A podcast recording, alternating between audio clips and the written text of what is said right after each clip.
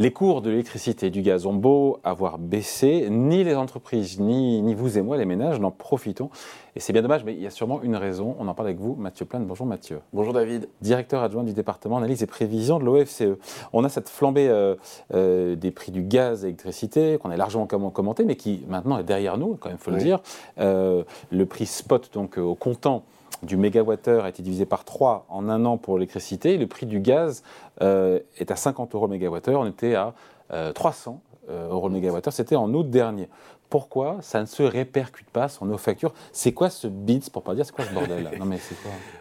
Alors pourquoi? Parce que c'est un peu symétrique au fait que ça c'est pas la hausse très forte hein, des prix spot que vous avez signalé, hein, effectivement. Parce que quand ça monte, les factures montent, mais quand ça descend. Non, c'est pas totalement vrai. Justement, c'est ça ah. la différence. C'est pour ça qu'il y a eu un bouclier tarifaire.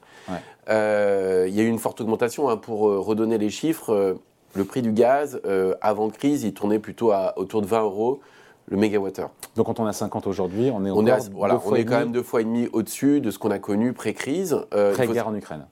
Ouais, alors c'est même un peu encore avant, c'est-à-dire que c'était autour de, de mi-2021, c'est-à-dire avant, on a commencé en fait à avoir une hausse des prix d'énergie même avant la guerre en Ukraine, hein, avec la reprise post-Covid. Mais si on prend par exemple 2019, enfin les situations qui étaient vraiment avant, avant, avant les, les, différents chocs, ont été plutôt autour de 20, 20 euros. Ça veut dire qu'aujourd'hui, même si ça a beaucoup baissé, on reste quand même à peu près deux fois et demi ah, au-dessus du niveau euh, de ce qu'on a connu historiquement.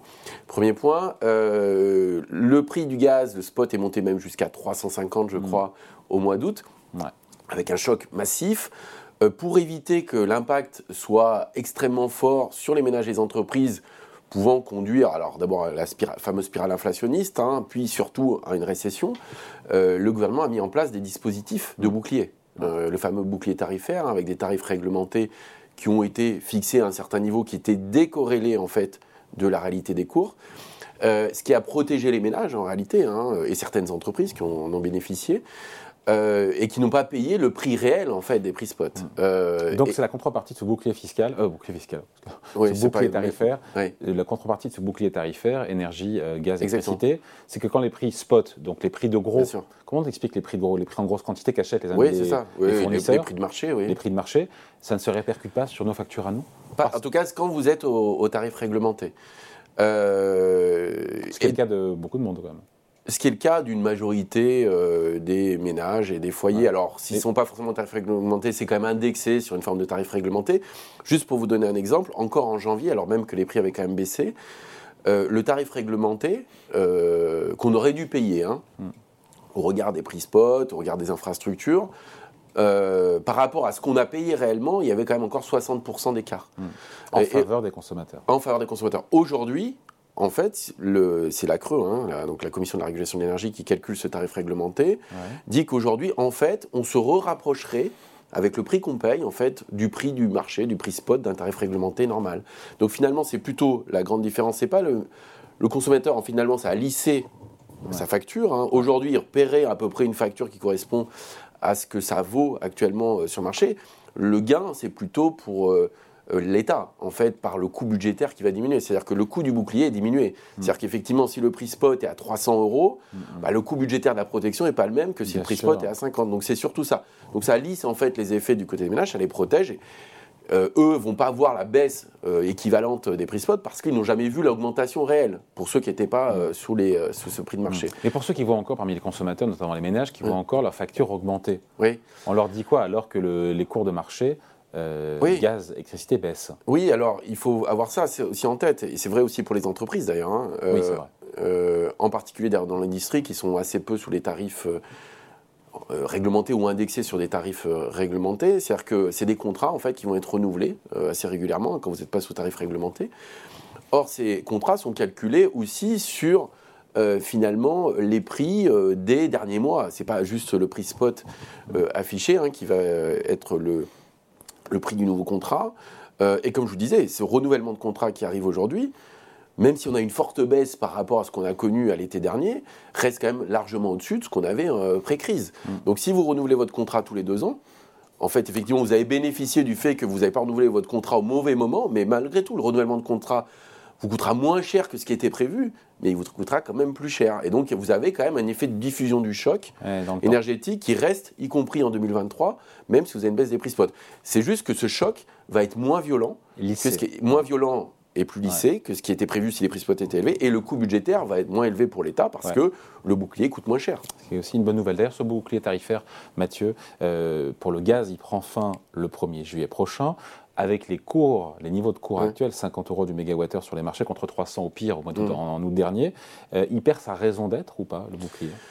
Puisqu'on est revenu au niveau, euh, quasiment au niveau alors, euh, oui, en Ukraine, enfin, au moment de la guerre en Ukraine. Alors il y a le bouclier aussi du côté de l'électrique hein, qui existe, hein, qui est quand même avec des tarifs qui sont quand même encore relativement élevés hein, sur l'électrique. mais c'est très le gouvernement de poursuivre. Alors il y, y, a deux choses, c'est-à-dire que pour les ménages, ça protège des fluctuations du marché ce qui est quand même pas rien hein, sur les questions de pouvoir d'achat et, d'inflation, ce bouclier, en tout cas jusqu'à euh, juillet 2023.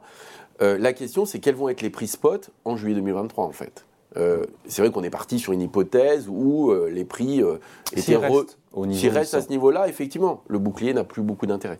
Le bouclier n'a plus beaucoup d'intérêt, et même le gouvernement peut avoir ça en tête, je ne sais pas si c'est ce qu'il va faire, mais il pourrait même profiter de la fixation des prix, si jamais on tombait à des prix spot qui sont même inférieurs aux tarifs réglementés, pour récupérer un peu d'argent en cas de nouveaux coups durs. C'est-à-dire, euh, les ménages ne verraient pas des variations de leur prix de l'électricité ou du gaz, mais par contre, le coût de revient pour les traces serait même inférieur, ce qui lui permettrait de générer des recettes, pas façon de réduire les déficits, hein, quelque part. Sachant, euh, sachant, que ça coûtait très cher, je ne sais pas quel est le coût de ce bouclier énergie pour les particuliers.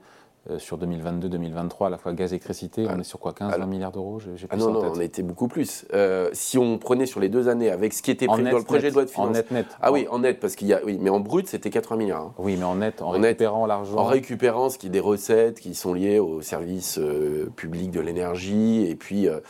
Une contribution sur les énergéticiens, et puis sur euh, les énergies propres, renouvelables. Les énergies propres, parce qu'effectivement, avec ce prix spot, elles devenaient rentables, et donc il n'y a plus besoin de les subventionner. Donc effectivement, il y avait des rentrées. En net, on était, euh, alors je ne veux pas dire bêtises, euh, on, doit, on devait être à, je pense, autour de 40 à 50 milliards. Oui, quand même, voilà. Sur deux ans. Avec l'hypothèse de prix spot relativement élevé qui était plutôt à 200 en fait, lorsqu'on fait, le gouvernement fait le projet de loi de finances.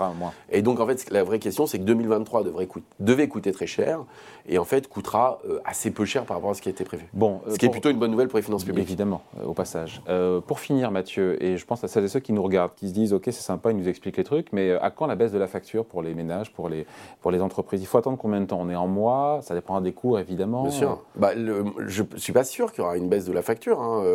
Il faudrait que les prix spot reviennent progressivement au prix de 2019. Mais ça, il n'y a aucune certitude. Aujourd'hui, on a plutôt l'inquiétude euh, y compris pour euh, l'hiver 2023, sur le restockage du gaz. En fait, il y a des effets saisonniers hein, quand même qui sont liés au gaz, au moment du déstockage, au fait qu'on a eu plutôt un hiver qui a été euh, relativement chaud, donc on a quand même moins chauffé, il y a des efforts de sobriété. Donc tellement on finit l'hiver bah, On ne sait pas en fait, c'est-à-dire que si on reste effectivement... En termes de stock de gaz, on est comment Là, aujourd'hui je crois qu'on est à 30%, hein, on n'a plus que 30% des réserves, il y a eu des ventes qui ont été importantes, hein, de, justement pour des raisons d'optimisation sur les questions de prix parce que euh, certains anticipaient les baisses de prix, donc ont voulu vendre assez rapidement leur stock.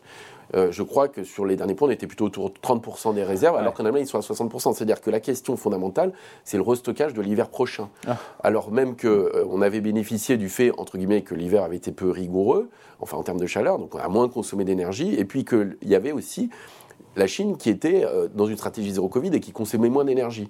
Et donc on a pu récupérer du GNL que les Chinois n'achetaient pas, si vous voulez. Qu'on a payé cher aux Américains quand même. Et qu'on a payé cher aux Américains, mais qu'on aurait pu payer encore plus cher si la Chine euh, repartait. Et donc on est dans un schéma où finalement 2023, euh, on ne peut pas écarter le fait qu'on aura une réaugmentation des prix du gaz. Ça veut dire que ça se passe quand même mieux que prévu par rapport à ce qu'on avait pu anticiper encore 6 à 9 mois.